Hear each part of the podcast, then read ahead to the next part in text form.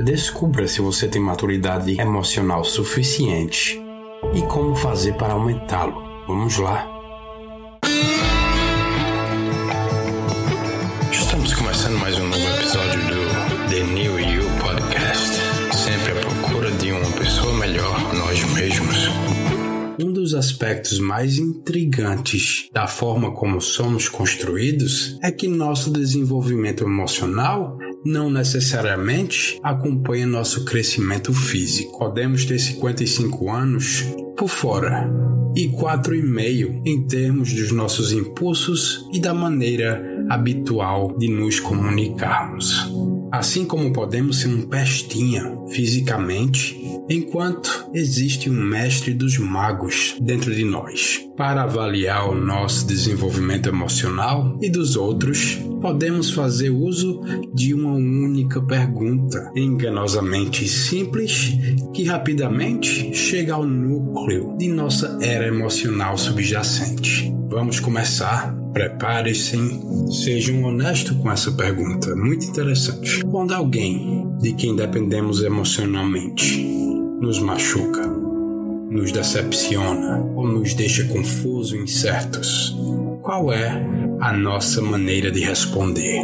Existem três métodos que indicam emocionalmente o comportamento imaturo. Podemos nos classificar em uma escala de 1 a 10 para essas afirmações que eu vou falar agora. Em primeiro lugar, podemos ficar de mau humor, ou seja, simultaneamente ficamos muito chateados enquanto nos recusamos a explicar à pessoa que nos chateou qual pode ser o problema? O insulto ao nosso orgulho e dignidade parece coisa muito grande. Somos muito frágeis internamente para revelar que fomos atingidos. Esperamos com toda a esperança de que a outra pessoa possa simplesmente entender magicamente o que estamos sentindo e o que eles fizeram e como eles devem corrigir, sem que precisarmos abrir a boca. Nos comportamos como uma criança que ainda não dominou a linguagem. E tem a esperança que a mamãe ou o papai abram a porta e descubram que aquele choro era um dentinho que estava nascendo. Segundo lugar, ficamos furiosos.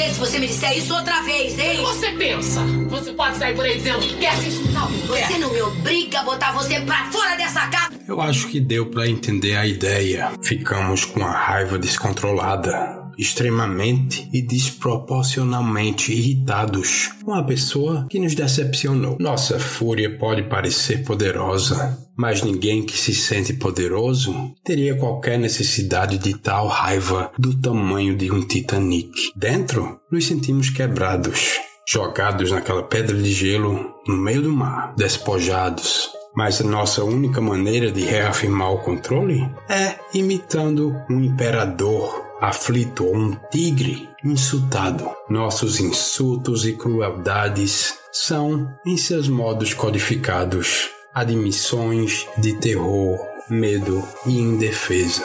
Nossa dor é profundamente pungente. Nossa maneira de lidar com tudo isso é bem triste e vergonhosa.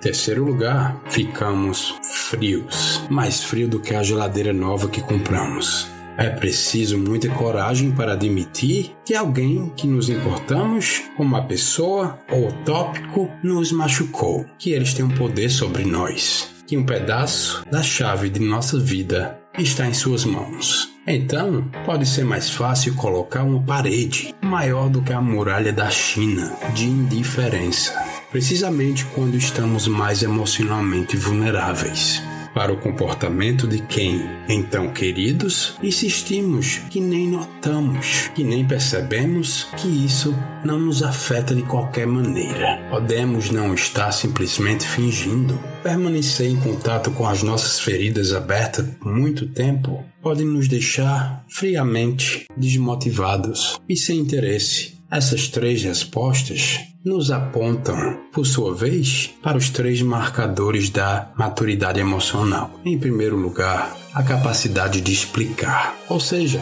o poder simples de descrever na prática e poder explicar o porquê estamos chateados com a pessoa que tem nos chateado. Entender que não somos patéticos por nos sentirmos desse jeito e entendemos que lá no fundo, mesmo nesse momento de estresse, essa pessoa não é nossa inimiga e não está contra nós. Em segundo lugar, a capacidade de manter a calma. A pessoa madura sabe que a autoafirmação robusta é sempre uma opção. Isso dá a essas pessoas a confiança de não precisar gritar imediatamente para dar aos outros o benefício da dúvida e não assumir já o pior e em seguida revidar com aquela força indevida. As pessoas maduras sabem o suficiente para não suspeitar que todos teriam uma boa razão para zombar ou caluniar ou humilhar. Em terceiro lugar, a capacidade de ser vulnerável. A pessoa emocionalmente madura sabe e fez as pazes com a ideia de que estar perto de alguém vai, um dia ou outro, deixá-los propensos a se machucarem, mas eles sentem uma força suficiente dentro para possuir uma relação tolerável com a própria fraqueza.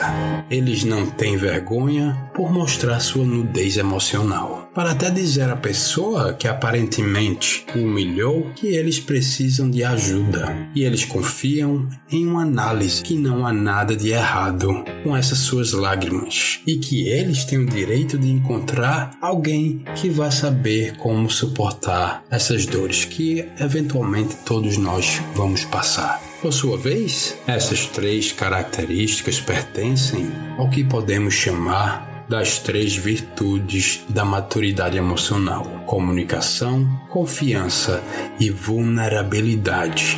Essas três virtudes ou foram dotadas por nós durante a nossa infância, quentinha e nutritiva, ou então vamos precisar aprendê-las arduamente como adultos. Isso é semelhante à diferença entre crescer falando uma língua estrangeira e ter que aprender isso ao longo de muitos meses como um adulto. Eu te digo, não é fácil. No entanto, a comparação, pelo menos, nos dá uma impressão da escala de desafio que podemos enfrentar se seguirmos esses passos. A escada à nossa frente não é pequena, mas não há nada para ter vergonha dessa nossa possível ignorância presente. Pelo menos a maioria de nós, infelizmente, não fomos criados em uma terra com alfabetização emocional ou não explicaram isso pra gente na escola. Talvez nunca tenhamos ouvido adultos ao nosso redor falando um dialeto emocionalmente maduro. Assim podemos, apesar de nossa idade, precisar voltar à escola e passar de 5 a 10 mil horas aprendendo com muita paciência, fé a beleza e a complexidade gramatical da linguagem de nossa idade adulta emocional. Quem está preparado o sucesso e a mudança de vida começa dentro de você. Você nunca vai mudar de vida sendo a pessoa que você é agora. Você muda quem você é, você aprimora seus talentos e você muda de vida. Uma coisa leva a outra. Ao invés de almejar as coisas externas, os carros novos, a casa nova, perseguir o que você não tem ainda, dê uma olhada para dentro de você. Trabalhe com isso. Quando você muda, as coisas mudam ao seu redor. Vá por mim. Feliz ano novo. Que seja um ano de um novo começo.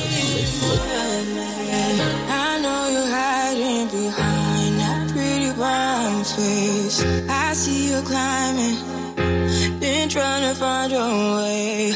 Let's see you smiling. Since we were stuck in LA, come jump the rooftop and come watch the skyline with me. Espero que esse episódio tenha ajudado a clarificar algumas coisas para você. Como sempre, estou ansioso por suas perguntas e sugestões. Deixe os comentários. Se quiser saber um pouco mais, eu deixei o website aqui que tem várias coisas para ajudar você a entender mais. Até o próximo episódio.